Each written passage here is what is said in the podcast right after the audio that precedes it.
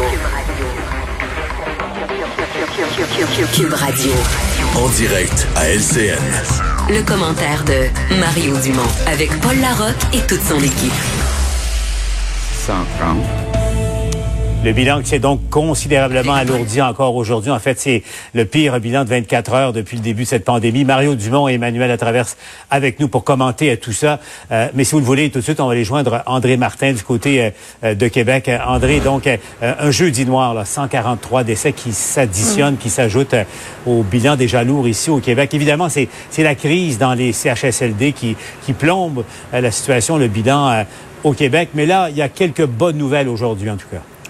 Oui, le, gouvernement Legault qui continue son effort de mobilisation dans les CHSLD. Il a débuté sa conférence de presse en remerciant, en remerciant les 2000 médecins spécialistes et généralistes qui ont répondu présents à son appel d'hier. Il les en remercie, mais il en convient que c'est toute une logistique. Hein. C'est un défi euh, de rassembler tout ce monde-là, des préposés aux bénéficiaires, des infirmières, des médecins spécialistes qui ne sont pas habitués euh, de travailler euh, ensemble. On a posé beaucoup de questions aujourd'hui à M. Legault, à savoir pourquoi il y a 40 000 personnes qui ont posé leur candidature sur le site jecontribue.ca et qu'au moment où l'on se parle, il y en a seulement 3000 euh, qui ont été retenus, qui sont sur le terrain actuellement. Il dit, écoutez, ça dépend vraiment euh, des qualifications, ça, dépend aussi des régions où on a des besoins. Mais il reconnaît qu'il y a peut-être des gens là, qui sont tombés euh, entre, entre deux cracks, donc entre deux chaises, et invite les gens donc à recommuniquer avec le gouvernement. Mais assurément, c'est toute une logistique ça va être un gros défi de faire travailler tout ce monde-là ensemble, des gens qui sont pas habitués euh, de travailler ensemble. Ça va pas être facile, va falloir euh, bien s'entendre sur la définition des tâches euh, de chacun. Ça va pas être parfait, on le sait déjà. Une formation en accéléré là, pour leur donner vraiment tout ce qu'il faut pour les équipements de protection, puis pour aussi l'organisation. L'autre question polémique, André, c'est bien sûr la, euh, rémunération des médecins spécialistes. On l'a vu, 211 euh, dollars de l'heure. Euh, c'est ce que la, présidente de la Fédération a dit hier, mais il n'est pas sûr que ça soit ça dans l'esprit du gouvernement, André. On avait l'impression que c'était vraiment conclu, mais le premier ministre Legault a dit, écoutez, c'est vraiment pas clair parce que l'entente qui, a été conclue récemment, 211 dollars de l'heure, ça ne touchait pas les CHSLD, ça touchait les hôpitaux. L'entente de rémunération dont vous parlez, c'était pas pour les CHSLD. C'était pour les médecins qui font des urgences dans les hôpitaux plutôt que d'opérer des patients à cause de la COVID-19. Donc, euh, euh, c'est même pas clair si ça s'applique ou non d'un CHSLD. Puis je sais qu'il y a beaucoup de médecins qui sont offerts de venir faire du travail dans les CHSLD euh, de façon euh, gratuite. Là. Alors, chose certaine, ça devra être clarifié. François Legault a dit on va s'entendre, mais ce qui est important, c'est de pas faire de polémique sur la rémunération. J'ai vraiment besoin de ces 2000 paires de bras. André Martin du côté de Québec. Allons à Ottawa maintenant, euh, où le constat est, clair, euh, Michel, euh, avec particulièrement le nombre de décès ici au Québec, mais ailleurs aussi au Canada, c'est pas facile. C'est clair que les courbes de projection mises l'avant la semaine dernière par le gouvernement euh, Trudeau ne, tiennent plus maintenant. Oui, parce que le gouvernement, la semaine dernière, c'était jeudi dernier, Paul, nous avait présenté des projections de décès au Canada. Et Paul, selon les projections à court terme, donc qui arrivaient à échéance aujourd'hui, 16 avril, on nous disait qu'il y aura au Canada entre 500 et 700 décès. Or, Paul, au moment où on se parle, à moins que la Colombie-Britannique ait mis à jour ses chiffres, on est à 1240 décès au Canada.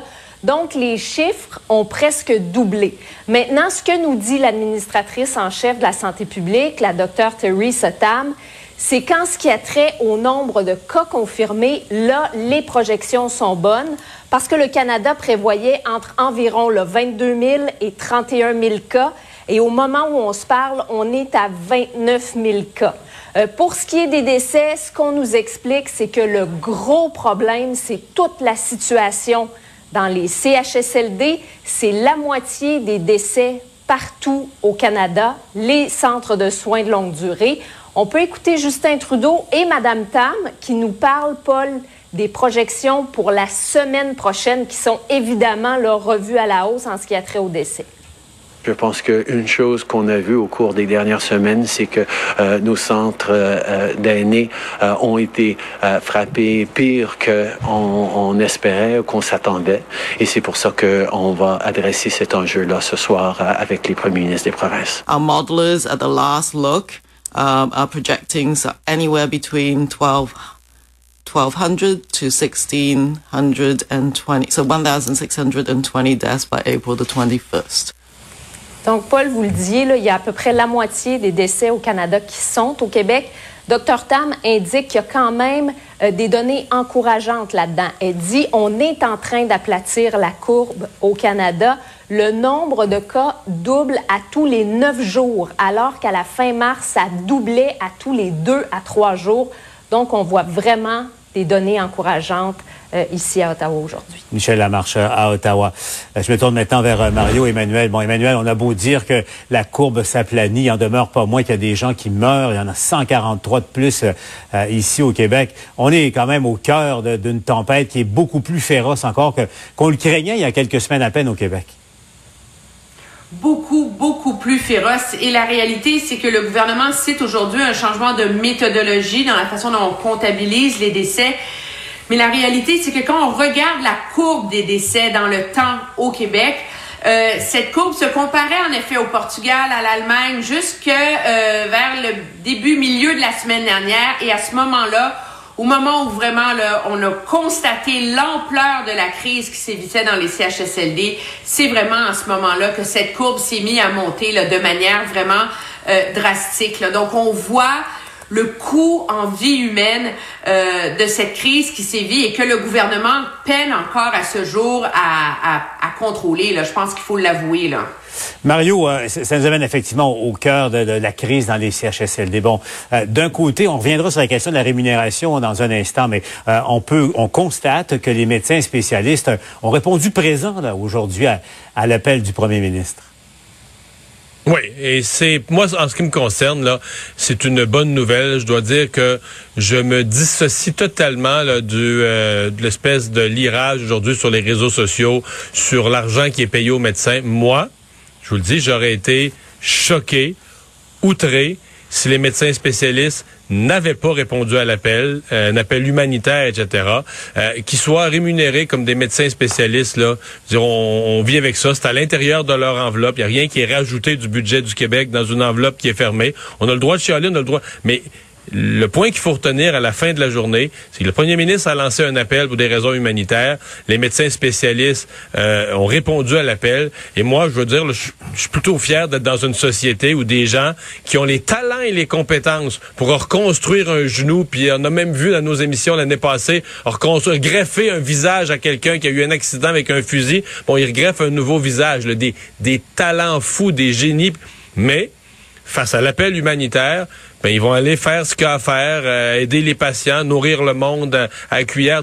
Moi, je, moi, ça, je trouve ça bien, je trouve ça beau. Je pense qu'il faut mener, faut, c'est ça qu'il faut voir. Là. On vit une crise, tout est dur, tout est difficile, mais je pense qu'il faut être capable de voir ça, le bon et le beau qui se produit euh, dans des, des moments comme ceux-là. Pour le reste, pour moi, la crise dans les CHSLD, là, on a beaucoup parlé ces derniers jours de la crise de, de main d'œuvre pour soigner ceux qui sont vivants, là.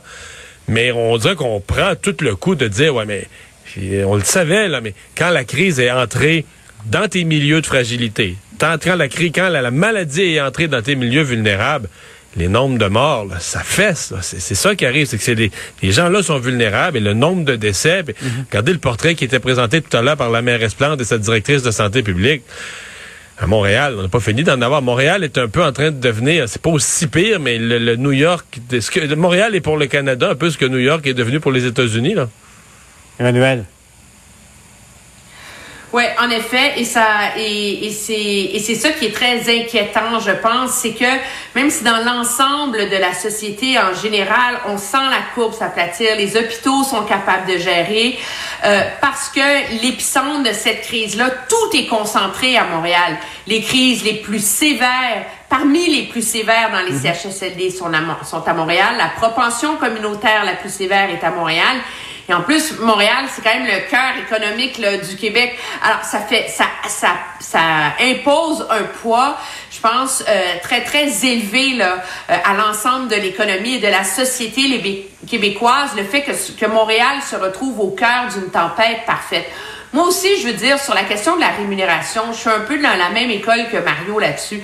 À un moment donné, on a négocié une entente forfaitaire avec les médecins. Ces médecins-là, il faut le dire, faut pas pitié, mais ils travaillent pas en ce moment. Là. Donc, ils n'ont pas la rémunération additionnelle. À un moment donné, là, on va pas se mettre mhm. à dire qu'ils devraient pas y aller, qu'ils devraient le faire gratuitement. Et ce qui est important, c'est qu'aujourd'hui, M. Legault a, a, laissé planer un doute hein, sur la rémunération des médecins en disant, ben, le 211 dollars de l'heure, moi, je vais être honnête avec vous, je suis pas sûre que ça s'applique euh, au CHSLD. Pourquoi? Parce qu'il répondait là, à la grogne que ça suscite. Mais hier, M. Legault, il a défendu euh, ce salaire-là très clairement. Et là, je le cite dans mes notes, là. des médecins vont être payés plus cher qu'une infirmière. Ben oui, qu'est-ce que vous voulez? Il y a une urgence nationale. On est mieux d'avoir nos médecins dans des CHSLD que devant des lits d'hôpitaux vides.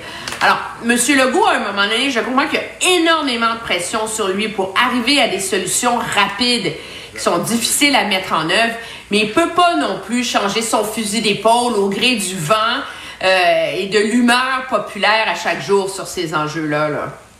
Et puis, euh, Emmanuel et Mario, on va se laisser là-dessus. On a entendu aussi le premier ministre, Mario, l'a évoqué euh, et tenter de rassurer les gens qui étaient inquiets de sa déclaration de la semaine dernière sur la réouverture des écoles. Il n'y a rien qui va se faire dans la précipitation. Il y aura, avant que quoi que ce soit se fasse, il y aura des plans qui seront rendus euh, public pour assurer euh, la sécurité. Et Mario, un peu plus tôt, j'avais un, consultant en, sécurité et en santé au travail qui disait on peut pas envisager une reprise d'activité à Montréal sans le port du masque dans, les transports en commun. La question va se poser au Québec, comme elle s'est posée ailleurs dans le monde.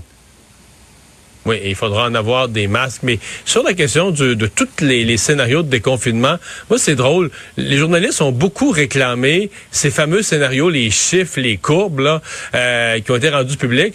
Moi, personnellement, je trouve que sur le plan de ce qui est utile de connaître pour les acteurs d'économie, pour les directeurs d'école, pour les, les, entrepreneurs, il serait bien plus intéressant de connaître les scénarios que le gouvernement a dans ses cartons selon le mhm. nombre de cas ou la baisse du nombre de cas, les possibles réouvertures par région, par secteur. Moi, je pense que c'est le genre de scénario où on va attendre, même si c'est hypothétique puis qu'on n'est pas sûr, mais comment le gouvernement l'envisage, ça, je pense que ce sera intéressant et utile à connaître.